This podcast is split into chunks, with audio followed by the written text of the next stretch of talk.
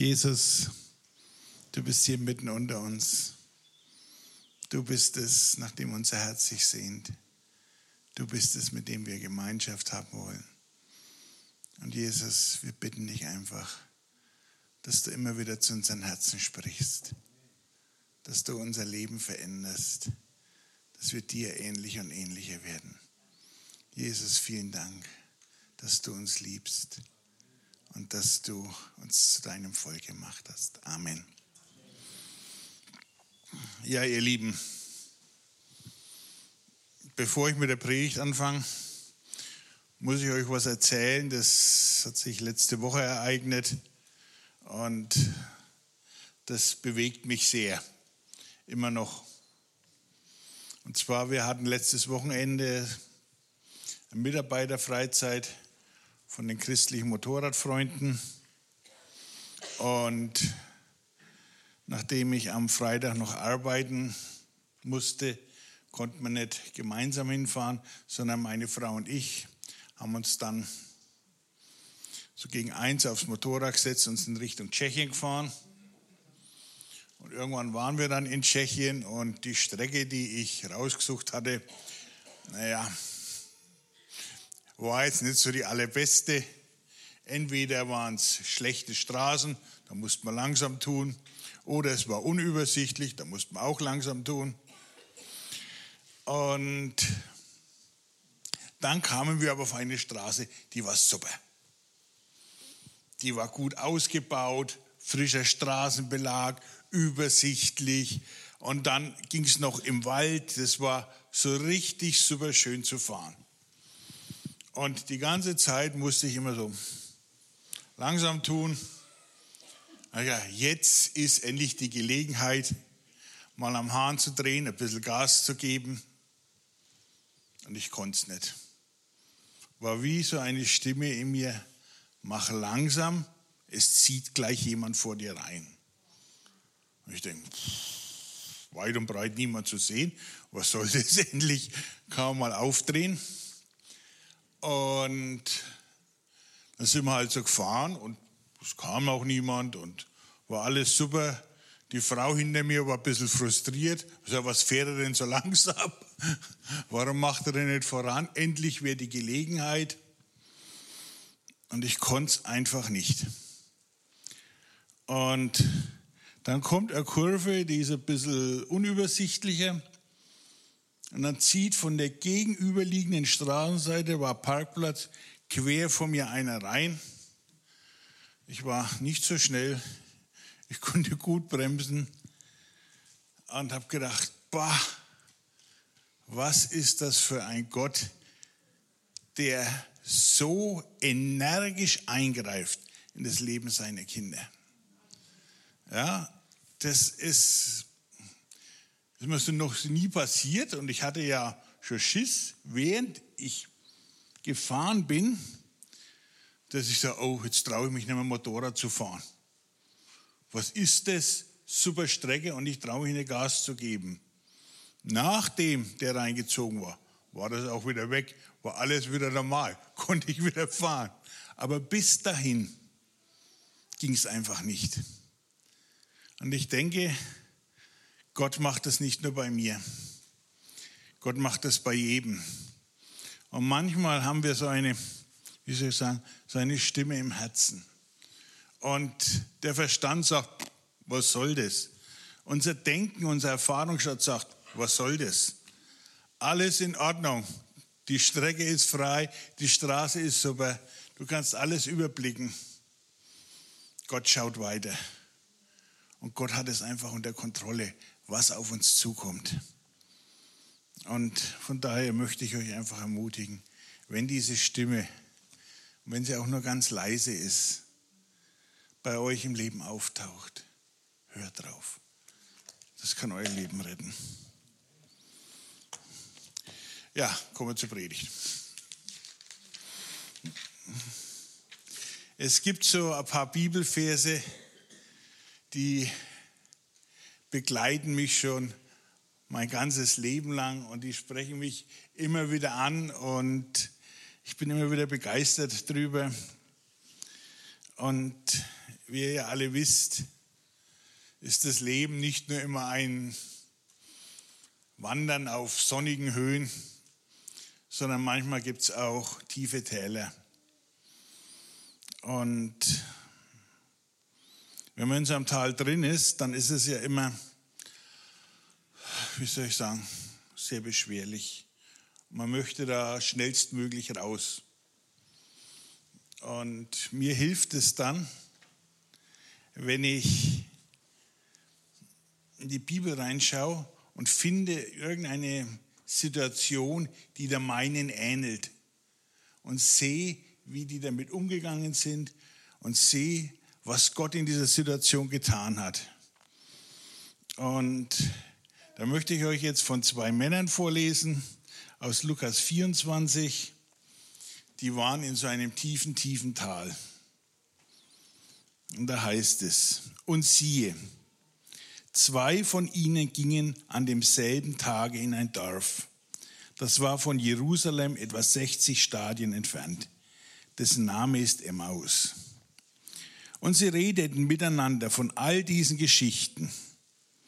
Und es geschah, als sie so redeten und einander fragten, da nahte sich Jesus selbst und ging mit ihnen aber ihre Augen wurden gehalten, dass sie ihn nicht erkannten.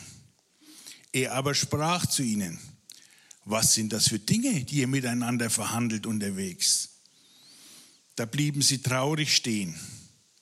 Und der eine mit Namen Kleopas antwortete und sprach zu ihm, bist du der Einzige unter den Fremden in Jerusalem, der nicht weiß, was in diesen Tagen dort geschehen ist?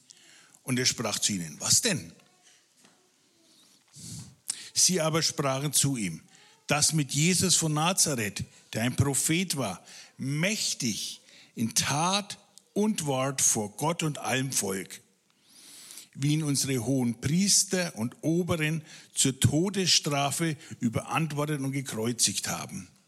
Wir aber hofften, er sei es, der Israel erlösen werde. Und überdies ist das alles heute der dritte Tag, dass dies geschehen ist. Auch haben uns erschreckt einige Frauen aus unserer Mitte. Die sind früh bei dem Grab gewesen, haben seinen Leib nicht gefunden, kommen und sagen, sie haben eine Erscheinung von Engel gesehen, die sagen, er lebe. Und einige von denen, die mit uns waren, gingen hin zum Grab und fanden so, wie die Frauen sagten. Aber ihn sahen sie nicht. Und er sprach zu ihnen, O ihr Toren, zu trägen Herzen, all dem zu glauben, was die Propheten geredet haben. Musste nicht der Christus dies erleiden und in seine Herrlichkeit eingehen? Und er fing an bei Mose und allen Propheten und legte ihnen aus, was in allen Schriften von ihm gesagt war. Und sie kamen nahe an das Dorf, wo sie hingingen. Und er stellte sich, als wollte er weitergehen. Und sie nötigten ihn und sprachen, bleibe bei uns, denn es will Abend werden und der Tag hat sich geneigt. Und er ging hinein, bei ihnen zu bleiben. Und es geschah, als er mit ihnen zu Tisch saß, nahm er das Brot, dankte, brach's und gab's ihnen. Da wurden ihre Augen geöffnet und sie erkannten ihn. Und er verschwand vor ihnen. Und sie sprachen untereinander, brannte nicht unser Herz in uns, da mit uns redete auf dem Wege und uns die Schrift öffnete. Und sie standen auf zu derselben Stunde, kehrten nach Jerusalem und fanden die Elf versammelt und die bei ihnen waren. Die sprachen, der Herr ist wahrhaftig auferstanden und dem Simon erschienen. Und sie erzählten ihnen, was auf dem Weg geschehen war und wie er von ihnen erkannt wurde, da er das Brot brach. Soweit der Text. Ja, was waren das für zwei Typen, die sich aufmachten und nach Emmaus gingen? In dem Text, den ich vorgelesen habe, können wir nicht viel über sie erfahren. Wir wissen, der eine hieß Kleopas und beide waren traurig. Was war denn passiert? Jesus wurde umgebracht in Jerusalem. Und zu diesem Jesus hatten die zwei eine ganz besondere Beziehung. Aber es war nicht nur eine Beziehung, sondern die zwei waren Jünger Jesu. Und die hatten alles auf eine Karte gesetzt, nämlich auf die Karte Jesu. Sie hatten von Jesus gehört, hatten ihn kennengelernt und waren überzeugt, dass Jesus der von Gott versprochene Erlöser für ganz Israel war. Und was sie gesehen haben, was sie erlebt haben, hat so ihre Überzeugung bestärkt. Und etliche von den Jüngern haben aus dieser Überzeugung heraus ihre Arbeitsstelle, ihre Lebensumstände, alles, worin sie gelebt haben, verlassen und sind wie Wanderprediger mit Jesus durch Israel gezogen. Sie haben Wunder gesehen. Die Worte Jesu hatten ihre Herzen so tief berührt, ihr Leben komplett verändert. Sie hat neue Perspektiven gewonnen. Und sie waren sich zu 100% sicher, Jesus ist der Retter von Israel, von allen Juden.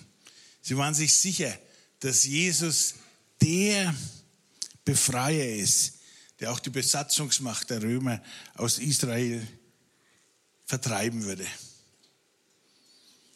Und dann passiert diese Katastrophe. Jesus wurde getötet. Und alle Vorstellungen, alle Pläne, alle Visionen, alle Lebensumstände, alle Erwartungen, alle Hoffnungen waren von einem Moment auf den anderen null und nichtig. Keine Hoffnung, kein Retter, kein Erlöser weit und breit. So sah die Realität aus. Und was besonders schlimm war, Jesus war ja nicht nur der Sinn und der Inhalt ihres Lebens, sondern Jesus war ja seinen Jüngern auch ein ganz besonderer Freund.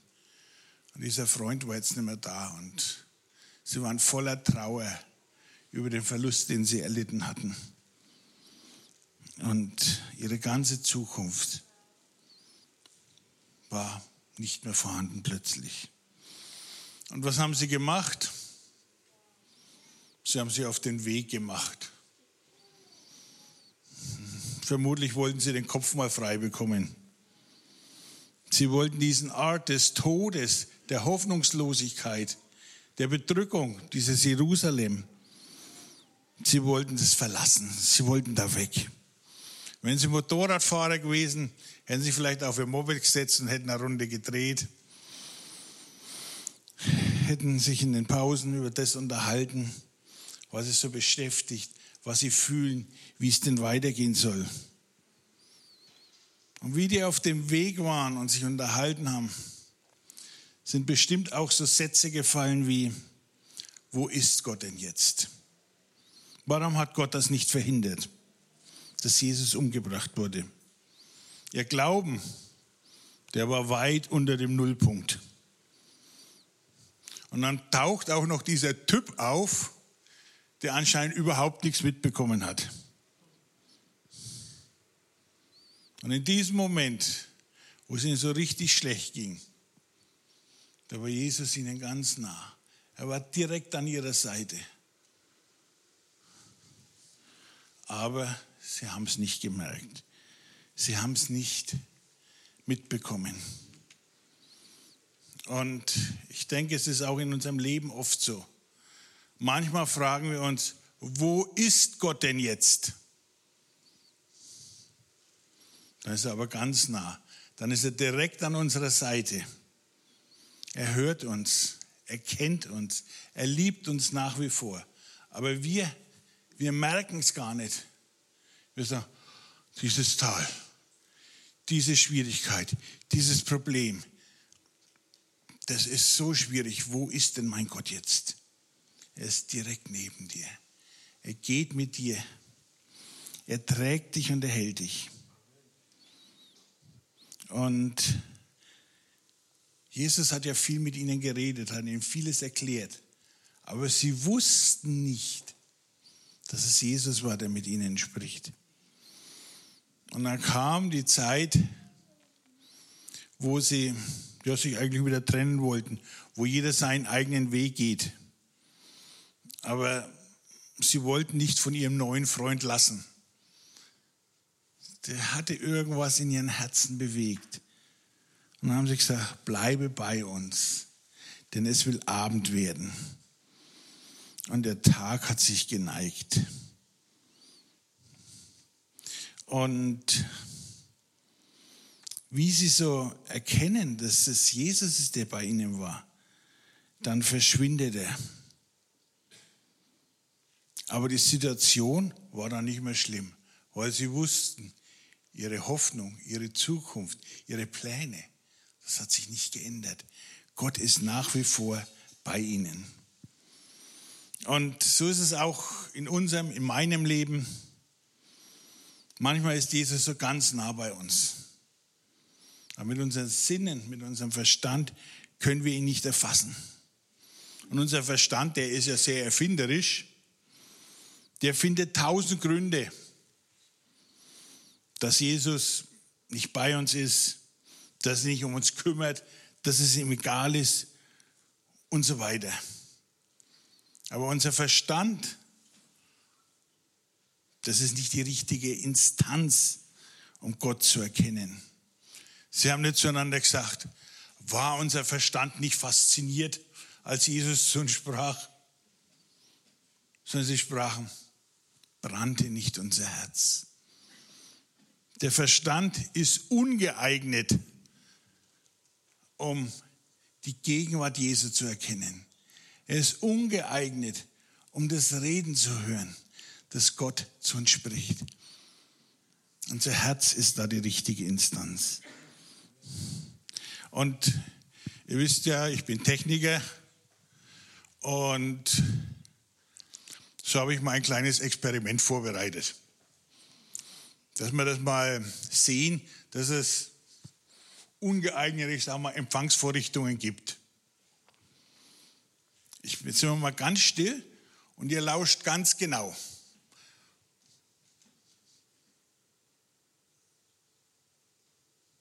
Wer hat denn jetzt was gehört? Ah gut, ich helfe euch einmal.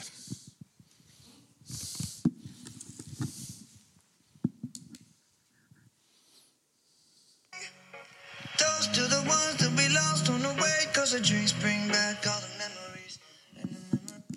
wir hatten jetzt was gehört. Viel mehr. Ja, das ist doch komisch, oder? Ich habe das Radio eingeschaltet und alle hören was. Dann schalte ich es wieder aus. Keiner hört was. Der Sender sendet aber weiter. Der hört nicht auf. Wir hören es aber trotzdem nicht. Warum? Der Sender sendet auf einer Frequenz, die unsere Ohren nicht wahrnehmen können. Ja, die Ohren, die sind so, naja, ich sag mal, wenn 16 Kilohertz sind, ist es gut. Der Sender, der ist ungefähr bei 100 Megahertz. Das ist eine sehr viel höhere Frequenz. Die können wir mit unseren Ohren nicht wahrnehmen. Ja, dazu braucht es ein anderes Empfangsteil. Ja, und man hat auch so früher gesagt, super Heterodynempfänger. Und so ist es auch in unserem Leben. Unser Verstand ist oft nicht das Richtige, um die Stimme Gottes zu hören. Aber unser Herz, das funktioniert. Der Radiosender sendet ständig. Wir hören es aber nur, wenn wir das Radio einschalten. Und Gott versucht immer wieder zu uns zu reden. Aber unser Herz muss da beteiligt sein, dass wir ihn hören können. Und manchmal hören wir eine Andacht, eine Predigt, ein Lied. Wir lesen etwas und es bringt unser Herz so zum Klingen. Oder wir sind in einer besonderen Situation, wie diese zwei Jünger hier. Und dann seid schlau. Dann lasst Jesus nicht weiterziehen, sondern rede zu ihm und sagt, bleibe bei uns. Bleib bei mir. Vergib mir meine Schuld.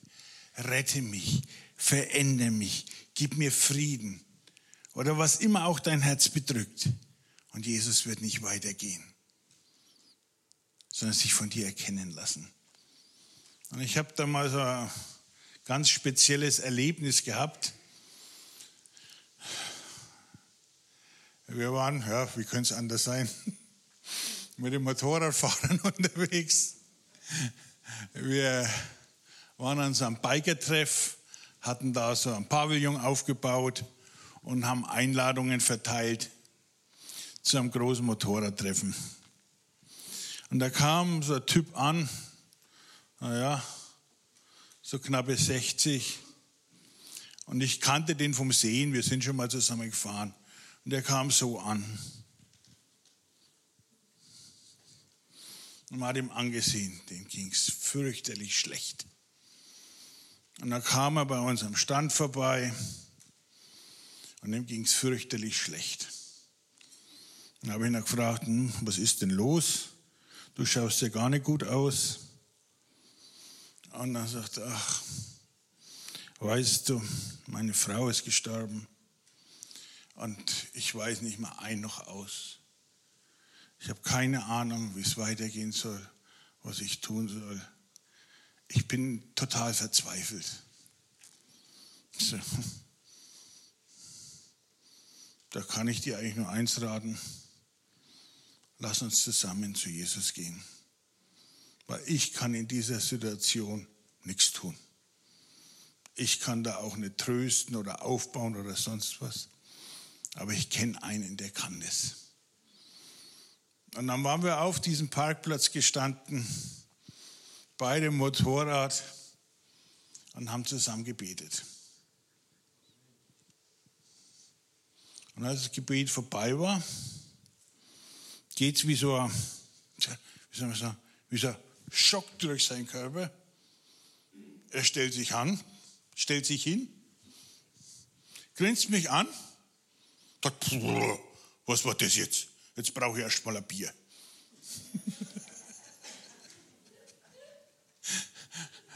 Sprach's und verschwand. Und da ging ein ganz anderer äh, Mann weg, als gekommen war. Da hat er nämlich Jesus erlebt. Und nachdem er mit seinem Bier fertig war, kam er wieder und sagte, naja, jetzt muss ich erstmal mein Leben auf die Reihe bringen. Aber ich weiß, das wird gelingen. Ich weiß, ich habe jetzt was erlebt, das habe ich so noch nie vorher erlebt. Jesus ist in sein Leben gekommen. Und ich denke, manchmal sind wir auch wie dieser Biker. Wir brauchen was Besonderes. Und wenn jetzt dieser Gottesdienst, was in dir zum Klingen gebracht hat, an deinem Herzen, dann zöger nicht, Jesus zu sagen, was du von ihm willst. Das kann man so ganz einfach formulieren. Und so wie die Jünger, die einfach sagten, Herr, bleibe bei uns. Oder du sagst, Jesus, ich will dich kennenlernen. Ich will dich erfahren. Oder Jesus, ich will lernen, deine Stimme besser zu hören. Oder Jesus, hilf mir in meiner Situation oder was auch immer gerade dich so bedrückt. Aber wenn dein Herz anfängt zu brennen, dann ist die falsche Zeit, sich zurückzuhalten. Dann ist die falsche Zeit, vornehm zu schweigen. Heute ist dein Tag. Sprich mit Jesus. Der wird antworten. Ganz egal, wie deine Bitte aussieht. Er wird einen Weg finden, sich dir zu offenbaren. Und ich möchte, dass wir jetzt einfach die Augen schließen und eine Zeit der Stille haben und sprecht mit eurem Gott. Er ist begierig, euch zu antworten. Er möchte zu eurem Herzen reden. Und er ist euch ganz, ganz nah. Amen.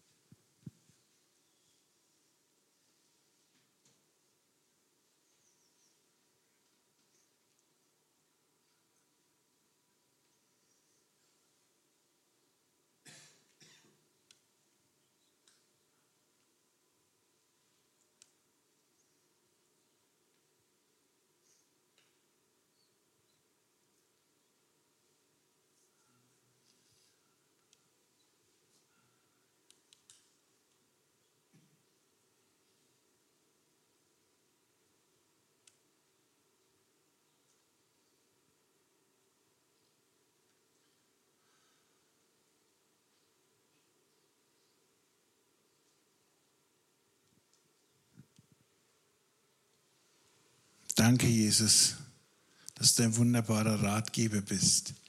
Danke, dass du zu unseren Herzen sprichst. Danke, dass du uns nicht allein lässt, auch in den schweren Stunden. Danke, Jesus, dass du uns von ganzem Herzen liebst und dass du deinen Frieden uns gegeben hast. Wir danken dir, Jesus, dass du lebendig bist und redest. Amen.